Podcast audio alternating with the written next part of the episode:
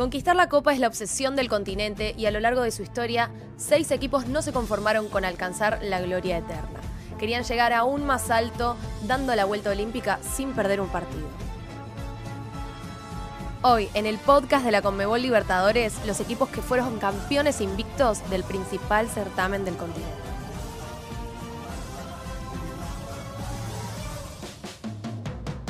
Bienvenidos a un nuevo episodio de Lo Sabías, el podcast de hitos y curiosidades de la Conmebol Libertadores. Melina de Piano junto a Bárbara Roskin los saludan. ¿Cómo estás, Barbie? Muy bien, muy entusiasmada con este ¿Lo sabías? Porque vamos a recordar equipos que dejaron una huella enorme en el fútbol sudamericano. Exactamente, Barbie, con lo difícil que es ganar la Conmebol Libertadores y estos equipos lo consiguieron sin perder ni un solo partido, increíble. En total son seis clubes, tres argentinos, dos brasileños y un uruguayo. ¿Te parece que los repasemos? Dale, por supuesto, Meli. Y arrancamos por el primer campeón de la historia, Peñarol en 1960. Siguiendo el camino victorioso de la selección de Uruguay, Peñarol dominó el país, Sudamérica y el panorama del fútbol mundial en la década del 60 antes del Santos de Pelé.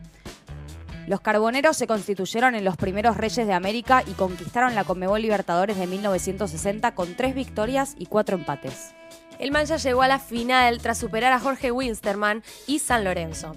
En la definición lo esperaba el difícil Olimpia. Pero la figura Alberto Spencer se hizo notar en la primera final porque el ecuatoriano apareció para hacer el único gol del primer partido.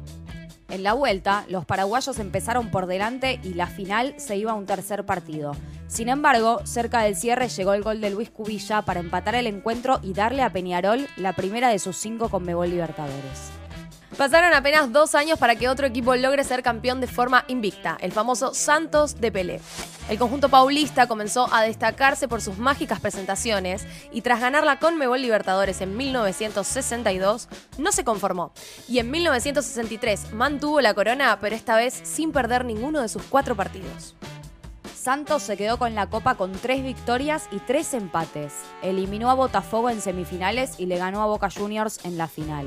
Fue 3 a 2 en la ida y 2 a 1 en la vuelta en la mítica bombonera de Buenos Aires. O Santos é bicampeão da Taça Libertadores da América. Santos 2, Pelé Coutinho, Boca Juniors 1, San Filipe. Cuando recordamos ese plantel de Santos, es casi imposible no atribuir la magia de ese equipo a Pelé. Pero otros grandes jugadores también merecen mención. Entre ellos, Coutinho, uno de los más talentosos jugadores en la historia del fútbol brasileño y mundial. Si Pelé fue el rey de Santos y Brasil, Independiente fue definitivamente el rey de América. Es momento de recordar al primer título del Rojo, el cual fue de manera invicta. En 1964, Independiente ganó cinco partidos y empató dos. En semifinales, el cuadro de Avellaneda dio el golpe porque se enfrentó al temible Santos y lo eliminó al vencerlo en los dos partidos. Clasificó para una final sin precedentes. Era momento de luchar por el título y de enfrentar a Nacional de Montevideo.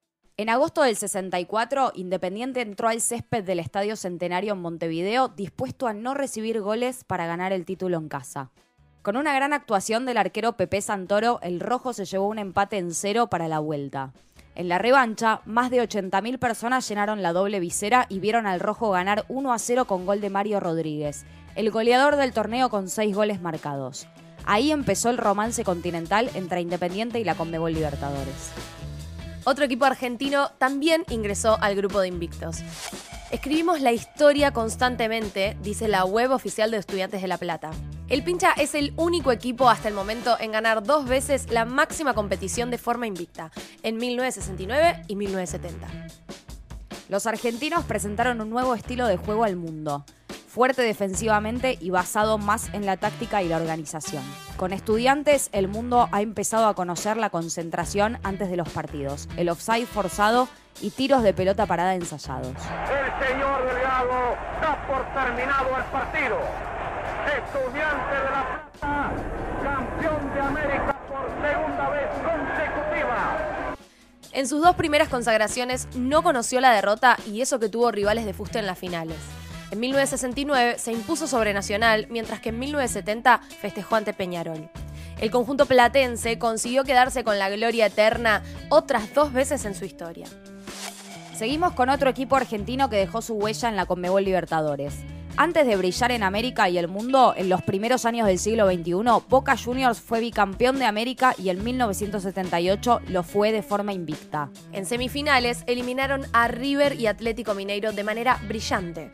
Con una goleada 4 a 0 ante Deportivo Cali en la final, Boca volvió a adueñarse del continente y esta vez sin caer en todo el certamen. Una locura. Cuatro victorias y dos empates. El DT Néstor Toto Lorenzo merece una mención especial en ese equipo.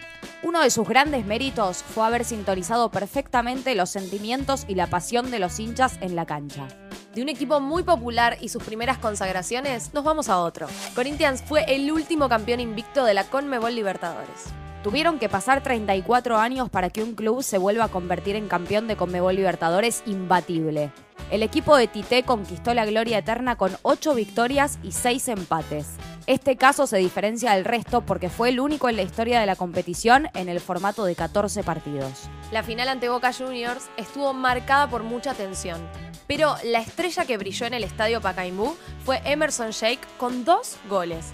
El delantero abrió el marcador tras un pase de taco de Danilo. En el segundo tanto, aprovechó el error de Schiavi y pateó para cantar la victoria. El Timau no solo fue campeón invicto, sino que logró su ansiado primer título. Corinthians campeón acaba de derrotar a Boca aquí en el Pacaembu. Qué selecta lista que tuvimos, Meli. De 62 ediciones, apenas estos seis equipos fueron campeones sin perder. Sin dudas merecían este episodio de ¿Lo sabías? Por supuesto, Barbie, y se vienen muchas más de estas historias.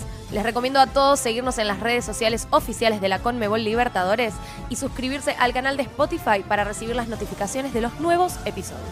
Y también opinar, ¿quién será el próximo campeón invicto? Muchas gracias por estar del otro lado y hasta la próxima.